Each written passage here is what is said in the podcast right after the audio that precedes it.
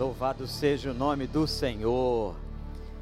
Irmãos, antes de nós começarmos aqui a nossa reflexão, eu lancei um desafio hoje de manhã, quando estava falando sobre o bom samaritano, em celebração a esta semana que nós estamos comemorando o Dia do Enfermeiro e também a área de saúde, e preguei sobre o, o, o bom samaritano, aquela parábola de Jesus, que agiu, teve um comportamento muito semelhante ao enfermeiro. E eu lancei um desafio para que hoje à noite vocês pudessem mandar para cá é, alguma dica de qual personagem do Novo Testamento que também fez a vez de um enfermeiro, agiu como um enfermeiro, age nos dias de hoje. E deixa eu dizer uma coisa para você. É, conversando com a nossa irmã Érica, que é assessora de comunicação da igreja, nós tivemos aqui algumas possibilidades. Então, vou mencionar as possibilidades que me disseram, me trouxeram, e vou dando a resposta para você. A primeira delas foi Jesus. Jesus não vale, não é? Jesus é supra-sumo em todas as áreas, em todas as profissões, ele que é Senhor do Senhor. Então, Jesus não vale, ele realmente cuidou de muita gente, mas não vale. Outra pessoa, ou algumas pessoas indicaram o tratamento que Paulo deu a Onésimo na carta de Filemão. Olha, bem criativo. Mas interessante, não esqueça, meu prezado amigo, você que indicou essa possibilidade, que Paulo escreveu uma carta a Filemão, que era senhor de escravos, tinha muitas propriedades, e um desses escravos era o recém-convertido chamado Onésimo. Então, eu não julgo que tenha sido uma melhor escolha para essa noite. Outra possibilidade que mandaram, aliás, muita gente, achando que era Ananias. Quando Ananias uh, cuidou de Paulo, o episódio da conversão de Paulo, Paulo ficou cego, e na rua chamada direita, uh, Ananias vai à casa de uma pessoa e lá ele impõe as mãos e cura a Paulo através do poder do Senhor. O Senhor usou a vida de Ananias. Na verdade, a experiência ali é uma experiência de cura, não é? Não é bem uma experiência de enfermagem, mas foi essa aí foi boa, essa ideia foi interessante. Mas eu vou dar a resposta agora. De quem nós estamos pensando e vamos tratar nessa noite.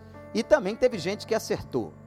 Eu estou me referindo e vou me referir ao carcereiro de Filipos. Se você é, achou que foi o carcereiro, parabéns, você ganhou o nosso desafio. E o seu prêmio, eu não posso divulgar agora, quando terminar a pandemia, nós vamos reunir todo o conselho e vamos pensar no prêmio que você vai ganhar e você, com honestidade, vai dizer que você ganhou. Tá combinado? Muito bem? Então tá bom, gente. A história do carcereiro de Filipos. Não sabemos nem o nome deste homem. Carcereiro é aquele cara que toma conta da cadeia. Paulo fora a Filipos. Primeiro teve uma experiência extraordinária na, convenção de, na conversão de uma mulher chamada Lídia. Logo depois, ele vê uma pessoa que estava adivinhando. E essa pessoa estava adivinhando misteriosamente por forças satânicas. Satanás sabe mais do que nós, porém não é onisciente. Tem muitas pessoas que confundem, achando que Satanás sabe tudo. Não, não sabe. A onisciência é um atributo exclusivo de Deus. Paulo então expulsa o demônio daquela pessoa e aquela pessoa para de adivinhar. Quando ela para de adivinhar, cessa o lucro daqueles que eram os senhores daquela pessoa. E isso causou muita revolta ali em Filipos. Paulo, então, mais uma vez é acusado e, juntamente com Silas, é preso na cadeia de Filipos. Então vejam, ele fora fazer o bem, ele leva em nome de Jesus libertação, mas agora está preso. Paulo então, preso naquela cadeia, depois de ter sido, diz a Bíblia, açoitado, ele apanhou, foi torturado, como que um crente, um servo de Deus, um profeta do Senhor na Bíblia, como ele é perseguido. E não foi diferente com a vida de Paulo tantas e tantas vezes. Paulo então, amados irmãos e irmãs, chega àquela cadeia, é guardado numa cela, e vocês sabem o que ele faz? Ele não reclama, ele não está chorando, ele não está questionando a Deus por ter deixado ele apanhar no momento que ele estava testemunhando e fazendo bem ou pregando o evangelho. Não. Ele simplesmente com Silas começa a cantar. Olha aí, pastor Miqueias. Lá na cadeia, Paulo e Silas agora fazem uma live. Começam a cantar Parece que só não escolheram cantar uma música do Logos, mas o resto eles cantaram bem. E louvaram ao Senhor. A Bíblia diz que Deus habita no meio dos louvores e que um louvor que sai do coração é algo extraordinário. A palavra conta que aquele louvor abalou as estruturas físicas da cadeia e todas as portas foram abertas, ao ponto em que cada preso que estava ali poderia fugir. Quando aquele carcereiro, a Bíblia não diz o seu nome, percebe que todas as portas estão abertas depois daquele terremoto santo, terremoto provocado pelo louvor que Paulo e Silas entoavam naquela noite.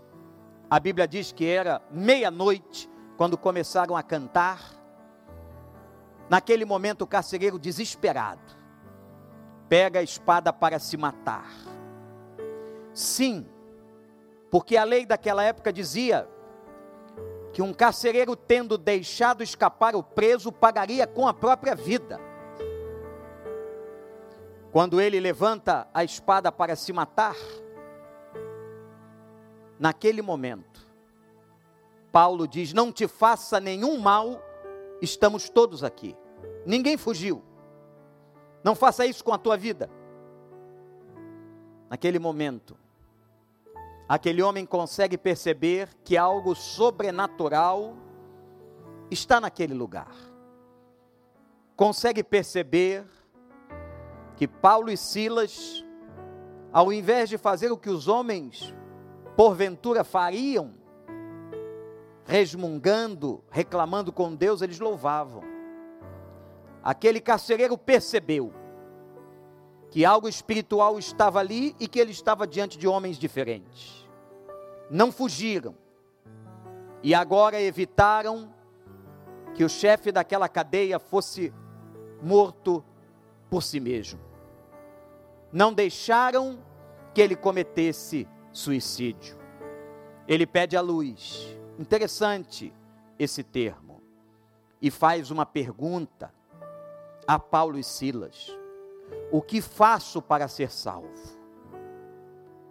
Talvez nós tenhamos agora, e eu vou me referir a você, médico, enfermeiro, profissional da área de saúde, ou você, meu amigo, minha amiga, você que foi convidado para participar deste culto online, você que talvez pela primeira vez está participando de um momento de adoração, pela primeira vez ouvindo um pastor, eu quero dizer a você que o questionamento do carcereiro é o de muita gente, dizendo: o que eu faço para ser salvo? Nessa hora, quando o anjo da morte paira sobre as cidades do mundo, o medo, as incertezas, as dores, muita gente perguntando: será que há a vida eterna? Muita gente. Hoje de manhã aconteceu algo muito interessante. Todas as vezes que termina o nosso culto, eu vou ver o culto novamente na internet. E fico de olho no nosso chat. onde as pessoas se comunicam, como agora centenas e centenas estão conversando. E uma pessoa colocou ali: Deus não existe. Deus não existe. É claro que vários outros irmãos e irmãs entraram naquele momento e começaram com palavras de carinho tentar dizer e testemunhar da existência de Deus. Mas o que me chamou a atenção é que uma pessoa que verdadeiramente tem a convicção de que Deus não existe, não está participando de um culto online. Uma pessoa que tem a convicção da não existência de Deus, não está num culto de uma igreja, assistindo louvores e ouvindo uma pregação. Quanta gente assim. Quantas pessoas lá no fundo da alma, do coração, não têm certezas. E perguntam agora, como você pode estar perguntando: o que eu faço para ter a vida eterna? O que eu faço para encontrar com Deus? O que eu faço para ter uma experiência com Ele? O que eu faço para mudar a minha vida? O que eu faço para nascer de novo? O que eu faço para adentrar o novo céu e a nova terra? O que eu faço? Paulo dá uma resposta que é a resposta que eu vou dar agora, bíblica. Ele disse: crê no Senhor Jesus e serás salvo tu e a tua casa ainda havia uma promessa sobre a família do carcereiro. Que se ele confiasse em Jesus, aquela palavra profética, ele levaria a palavra para a sua casa e toda a sua família se converteria. Que palavra extraordinária, magnífica. De uma maneira tão interessante. Não sabemos dizer exatamente como. Naquela madrugada, aconteceu uma fuga coletiva e Paulo foi à casa do carcereiro. Naquela casa encontrou a sua família. Certamente o evangelho foi pregado. E aquela família toda se converteu e foi batizada. Louvado seja o nome do Senhor. Agora aquele carcereiro medroso, aquele carcereiro que tinha tantas reflexões sobre a existência, aquele carcereiro que queria saber sobre a salvação da sua vida, agora está salvo. E, gente, deixa eu dizer uma coisa a vocês que estão me ouvindo e vendo, olhe para cá, olhe para a sua televisão, olhe para mim. Quando Jesus entra na vida de alguém, quando este milagre da conversão acontece, a gente muda de comportamento, a gente muda de atitude, a gente muda de pensamento. A revolução do Espírito Santo sobre a mente de uma pessoa convertida é algo inexplicável aos olhos dos homens. É maravilhoso como o Espírito Santo entra, modifica. Agora eu passo a ler brevemente porque essa história que eu estou contando está em Atos 16, versículo 33. Curiosamente, hoje pela manhã, quando eu estava lendo o texto de Lucas, do bom samaritano, também comecei no 33. E aqui diz assim: naquela mesma hora da noite, o carcereiro lavou as feridas deles. E em seguida, eles todos, todos foram embora. Foram batizados, voltaram certamente para a prisão, porque logo depois veio a ordem de soltura. Que maravilha! Mas o carcereiro, agora convertido, lava as feridas, batiza as pessoas e todos voltam. Aqui está o comportamento de tocar e lavar as feridas, de tocar no intocável, de tocar onde ninguém quer tocar. Esse é o trabalho de um enfermeiro, de um profissional de saúde, de uma pessoa que está ao lado de alguém que precisa de uma UTI, às vezes inconsciente, virado de bruço, como muitos estão por causa dos problemas pulmonares. Como vocês são importantes, profissionais de saúde. E agora, aquele carcereiro convertido lava as feridas das costas de Paulo e Silas que foram açoitados violentamente na cidade de Filipos. Violentamente. E ele cuida. Quem se converte, passa a cuidar. Quem ama, cuida. Uma pessoa que conhece a Deus, tem um coração transformado, quebrantado. E agora, ele não é a pessoa mais importante e principal, ele passa a pensar no próximo e no outro. Louvado seja o nome do Senhor. Sejamos como este carcereiro. E se há alguém que me escuta aqui e me vê, que não tem ainda aceitado Jesus como Salvador, seja esta a noite aceitável. Que você receba o Senhor e você verá que se você receber o Senhor, como a sua vida vai mudar, como a sua mente vai mudar, como as suas atitudes vão mudar, como os seus valores vão mudar, a gente muda. A gente muda. Quando Deus entra na nossa vida. Quando o Senhor modifica o nosso viver.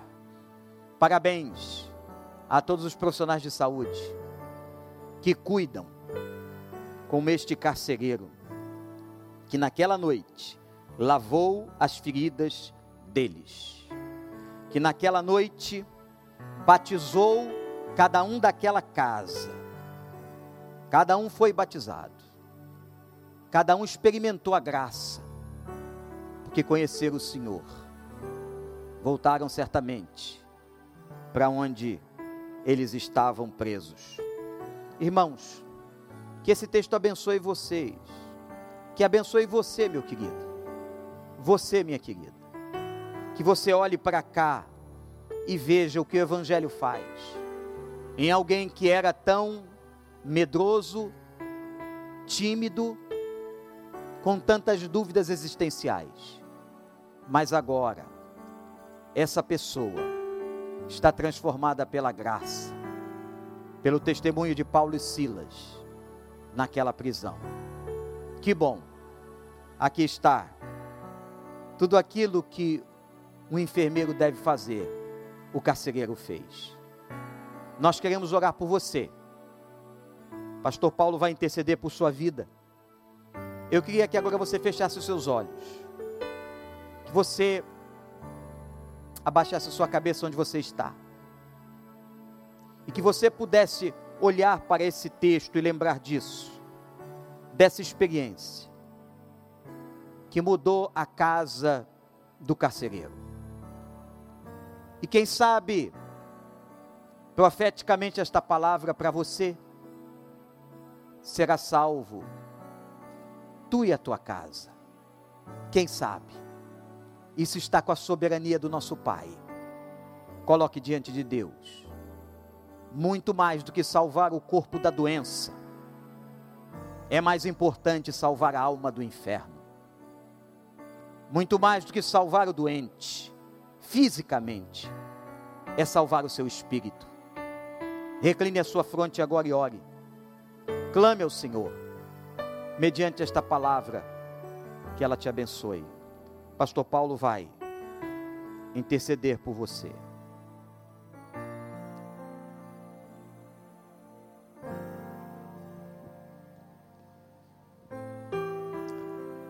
O nosso Jesus Cristo é o médico dos médicos, ele é o Senhor dos senhores.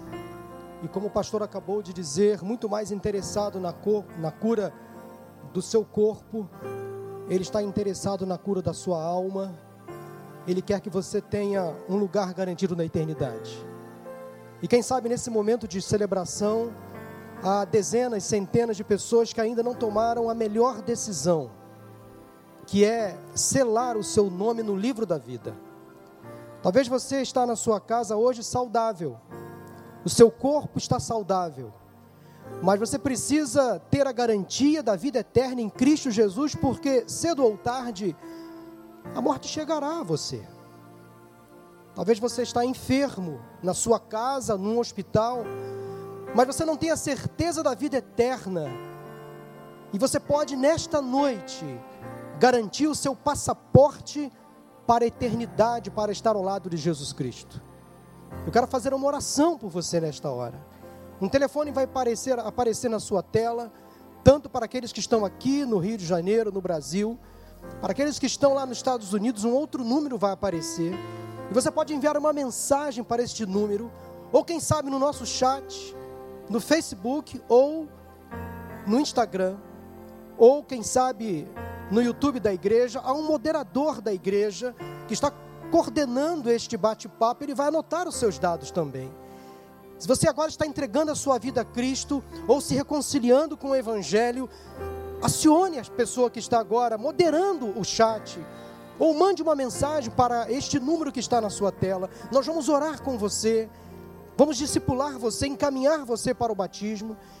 Se você não é aqui do Rio de Janeiro, se você é de um outro lugar, nós vamos encaminhar você para uma igreja mais próxima. Mas é importante que você hoje, nesta noite, tenha certeza da sua salvação. Feche seus olhos, vamos orar. Deus e Pai, eu quero já te agradecer, porque nesta hora, neste momento, o milagre da salvação está acontecendo em várias casas, aqui no Rio de Janeiro, em vários bairros. Ó Deus, em outras cidades também, em outros estados do nosso país em outros países, lá nos Estados Unidos, da mesma forma, eu tenho certeza que a bênção da salvação agora está alcançando muitas famílias. Ó Deus, obrigado porque este dia será um dia marcante, um divisor de águas, porque o milagre da salvação, a bênção da vida eterna, alcançou dezenas, centenas, quem sabe milhares de pessoas nesta noite, que estão agora confessando Jesus como Senhor e Salvador. Tantos outros estão se reconciliando com Cristo Jesus. Obrigado Deus porque a bênção da salvação chegou e há alegria nesta casa, neste lar, para a honra e para a glória do teu nome. Obrigado a Deus porque é exemplo de Zaqueu. Hoje também houve salvação em diversas casas, para a honra e para a glória do teu nome. Nome de Jesus Cristo. Amém.